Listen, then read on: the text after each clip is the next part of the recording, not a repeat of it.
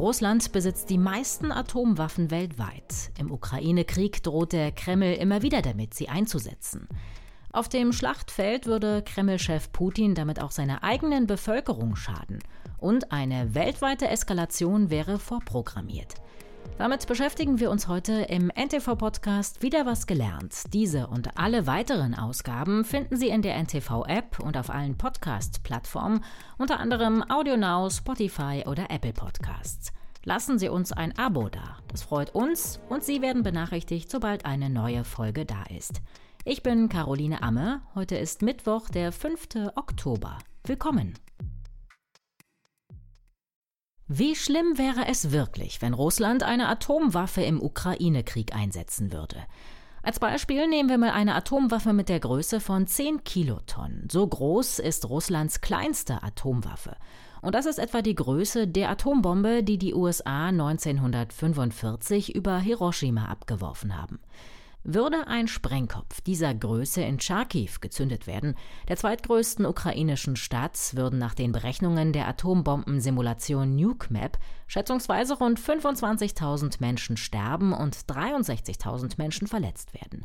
Der Fallout, der radioaktive Niederschlag, würde in einem Streifen von 100 Kilometern fallen bis nach Russland. Bei einem Luftschlag über Charkiw gäbe es mehr Opfer, rund 48.000 Menschen würden sterben und 158.000 verletzt werden. Warum beschäftigen wir uns damit? Russland hat das Recht, Atomwaffen einzusetzen, wenn es nötig ist.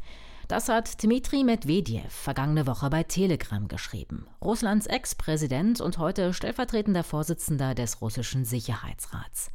Damit hat er konkret gemacht, was der russische Präsident Wladimir Putin etwa eine Woche früher in einer Fernsehansprache nur angedeutet hat.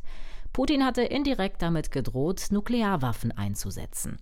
Er sagte, dass Russland alle verfügbaren Mittel einsetzen wird, um sein Territorium zu schützen. Damit sind auch die vier neuen von Russland annektierten Gebiete in der Ukraine gemeint. Es ist so, dass momentan eine Lage entstanden ist, in der Russland kaum mehr die Möglichkeit hat, den Krieg konventionell zu gewinnen und auch die Gebiete, die es eingenommen hat, konventionell zu halten. Und das hat dann in der Konsequenz die Drohung gehabt, man wird eben nuklear reagieren. So schätzt der Politikwissenschaftler Thomas Jäger bei NTV die Drohungen Russlands ein. Zurück zu unserem Beispiel Charkiw. Wenn man in oder über der ukrainischen Stadt eine Atomwaffe zünden würde, wäre im Feuerball alles verglüht. Innerhalb eines bestimmten Radius wäre die Stadt komplett zerstört. Die Folgen wären zwar verheerend, aber auch lokal trotzdem begrenzt. Außerdem sind bei einem Atomangriff die ersten Stunden entscheidend. Die Gefahr einer Strahlenbelastung sinkt eine Stunde nach der Explosion um 55 Prozent, nach 24 Stunden um 80 Prozent. Moritz Kütz ist wissenschaftlicher Mitarbeiter am Institut für Friedensforschung und Sicherheitspolitik an der Uni Hamburg.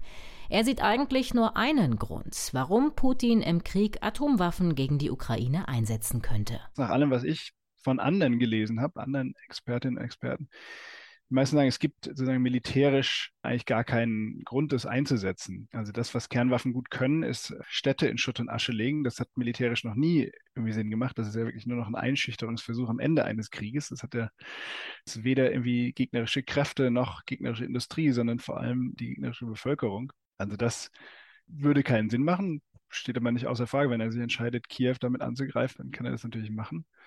Was das Schlachtfeld angeht, sind die Truppen so weit verteilt, nach allem, was wir sehen und wissen, dass es eigentlich keinen so einen Ort gibt, wo man sagen würde, ja, hier ist jetzt nun der neuralgische Punkt. Und selbst wenn es ihn geben würde, könnte er auch seine konventionellen Waffen, die er jetzt ja auch schon hat, dagegen einsetzen. Russland sitzt auf einem riesigen Atomwaffenarsenal. Die größte Atommacht der Welt hat laut der Federation of American Scientists knapp 6000 Atomwaffen. 1600 davon sind strategische und 2000 taktische Atomwaffen. Beide unterscheiden sich vor allem darin, wie sie eingesetzt werden. Die strategischen Waffen werden für längere Strecken genutzt, montiert auf Interkontinentalraketen zum Beispiel. Sie sind eher als Abschreckung gedacht. Die taktischen Atomwaffen können auf dem Schlachtfeld eingesetzt werden, für direkte Angriffe, beispielsweise auf Militärstützpunkte. Ihre Reichweite ist nicht ganz so hoch, sie liegt etwa bei bis zu 100 Kilometern, je nachdem von wo sie abgefeuert werden. Moritz Kütt vermutet, dass Moskau im Krieg wahrscheinlich diese Atomwaffen einsetzen würde. Die sitzen auf unterschiedlichen Trägersystemen. Also die können entweder als Bomben von Flugzeugen abgeworfen werden, die sitzen auf Kurzstreckenraketen, die können als Wasserbomben von Schiffen sozusagen im U-Boot-Kampf abgeworfen werden. Es gibt Torpedos, es gibt Marschflugkörper und es gibt Minen, Kernwaffen, die man einfach irgendwo platziert und dann irgendwann explodieren ja, meine, die sind so groß wie normale Bomben. Also das kann man sich sozusagen so vorstellen, wenn man so ein Bild von einer Bombe, die an einem Flugzeug hängt, vorstellt, das ist dann auch eine Kernwaffe. Also, weiß nicht, ein bis zwei Meter, je nach Typ, irgendwie 30, 40 Zentimeter Durchmesser, so ein, so ein langer Zylinder. Das ist zum Beispiel eine Form, äh, wie so eine Kernwaffe aussehen kann. Die sind jetzt nicht irgendwie riesig groß und braucht da keine LKWs oder sowas für um die irgendwo hinzubringen, sondern eben ganz normale im Krieg einsetzbare Waffen. Das Problem ist, würde Russland im Krieg solche Atomwaffen zünden, wäre nicht nur die Ukraine betroffen. Auch die russische Armee wäre gefährdet und auch die Bewohner der annektierten Gebiete in der Ukraine könnten etwas abbekommen. Und wenn der radioaktive Staub bis über die Grenze zieht, auch die russische Zivilbevölkerung. Ganz sicher hat ein Einsatz Auswirkungen auf die eigenen Soldaten, wenn er sich jetzt im Schlachtfeld in der Ukraine abspielen würde. Sehr wahrscheinlich hat ein Einsatz auch Auswirkungen auf Russland. Je nachdem, wann man guckt, weht der Wind in der Ukraine oft auch von West nach Ost. Also sozusagen, wenn es nuklearen Fallout geben würde, würde der eher in Richtung Russland und russische Truppen gehen. Sollte Russland eine Atomwaffe zünden, gäbe es vorher kaum Anzeichen dafür, sagt Moritz Kütt. Zwar müssten die Russen ihre Sprengköpfe zu den Trägersystemen bringen, doch da diese auch sehr klein sein können und auf einen LKW passen, würden wir keine große Kolonne sehen, die durch das Land zieht, wie im Frühjahr, als sich ein kilometerlanger Militärkonvoi auf die ukrainische Hauptstadt Kiew zubewegt hat. Wir sind vorher darauf angewiesen, dass uns Geheimdienstinformationen letzten Endes sagen, ja, Jetzt werden diese Kernwaffen wirklich aus ihren Lagern geholt. Die liegen alle in separaten Lagern, die russischen taktischen Kernwaffen, und werden auf Trägersysteme montiert oder eben zum Flugfeld gebracht, wo die Flugzeuge stehen. Da gibt es sozusagen eine hohe Wahrscheinlichkeit, dass mindestens amerikanische oder auch andere westliche Geheimdienste da vorher Hinweise darauf erhalten würden. Ähm, sicher ist es aber natürlich nicht. Es kann sein, dass die Russen es total versteckt schaffen, da eine Kernwaffe, sag ich mal, aus ihrem Lager herauszuholen und dann einzusetzen. Aber da ist dann auch die Frage, was haben sie dann ne, davon? Also wenn dann plötzlich eine Kernwaffe explodiert. Würden die Warnungen der Geheimdienste rechtzeitig eintreffen, hätten wir im Idealfall bis zu vier Tage Zeit, uns auf den Atomangriff vorzubereiten. Solange dauert es, eine taktische Atomwaffe von den zentralen Lagern zu den Flugzeugen, Raketen oder Marschflugkörpern zu bringen, erklärt Moritz Kütt. Der tatsächliche Start geht dann aber blitzschnell. Nehmen wir mal an, es ist eine Kernwaffe auf einer Kurzstreckenrakete, dann ist die Zeit wenige Minuten. Und damit gibt es, glaube ich, keine Möglichkeit, da irgendwas tatsächlich zu ändern. Auch diese strategischen Raketen, die ja von den USA nach Russland fliegen könnten oder von Russland in die USA, die fliegen so etwa eine halbe Stunde. Da ist auch nicht wirklich Zeit, großartig sich nochmal in Sicherheit zu bringen oder noch viel zu verändern. Das gleiche gilt natürlich auch für eine Bombe, die von einem Flugzeug abgeworfen wird. Also wenn wir wissen, die Bombe hängt jetzt an dem Flugzeug, dann können wir natürlich versuchen, dieses Flugzeug zu stoppen. Da geht es dann um Stunden während des Einsatzes. Es ist jetzt nicht so, dass man sagen könnte, okay, wir räumen jetzt die Ostukraine. Das ist absolut unmöglich. Selbst wenn wir Warnung hätten, dauert ja mehrere Monate letzten Endes, einen großen Landstrich zu evakuieren. Noch haben die Geheimdienste nicht beobachtet, dass Russland seine Kernwaffen bereit macht. Unklar ist aber, wie man am besten auf einen russischen Angriff reagieren sollte. Feuern die USA oder die NATO mit Kernwaffen zurück, würden Europa, Russland und die USA wahrscheinlich zerstört werden. Das hat Moritz Kütt zusammen mit anderen Wissenschaftlern simuliert. In diesem Atomkrieg würden sofort 34 Millionen Menschen sterben und es gäbe über 57 Millionen Verletzte. Eine nukleare Reaktion auf einen russischen Atomangriff wäre also der falsche Weg. Es gibt schon seit Hiroshima und Nagasaki ein Tabu, diese Waffen einzusetzen. Es wurde häufiger auch diskutiert. Bisher ist es nicht passiert. Deswegen wird oft von einem Tabu gesprochen.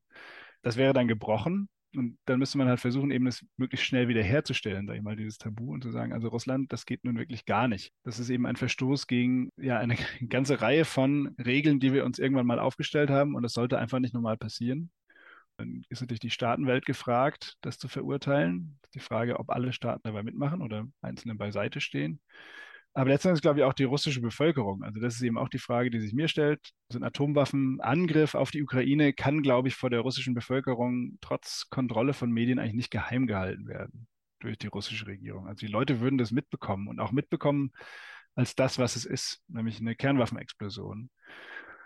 Und ist dann die Frage, wie weit dann die Zustimmung der Bevölkerung zu Putins Krieg noch weiter sinkt. Es gibt aber auch noch eine andere mögliche Reaktion auf einen russischen Atomschlag. Hans Christensen, der Direktor des Nuclear Information Project, hat sie in der Zeitung Standard ins Spiel gebracht.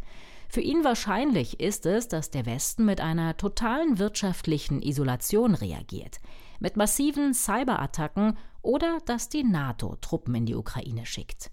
Allerdings will es die NATO bisher vermeiden, in den Ukraine-Krieg hineingezogen zu werden. Denn dann könnte der Krieg eskalieren, über die Grenzen der Ukraine hinaus. Das war der NTV-Podcast Wieder was gelernt. Wenn Sie uns schreiben möchten, tun Sie das gern über unsere E-Mail-Adresse podcasts.ntv.de.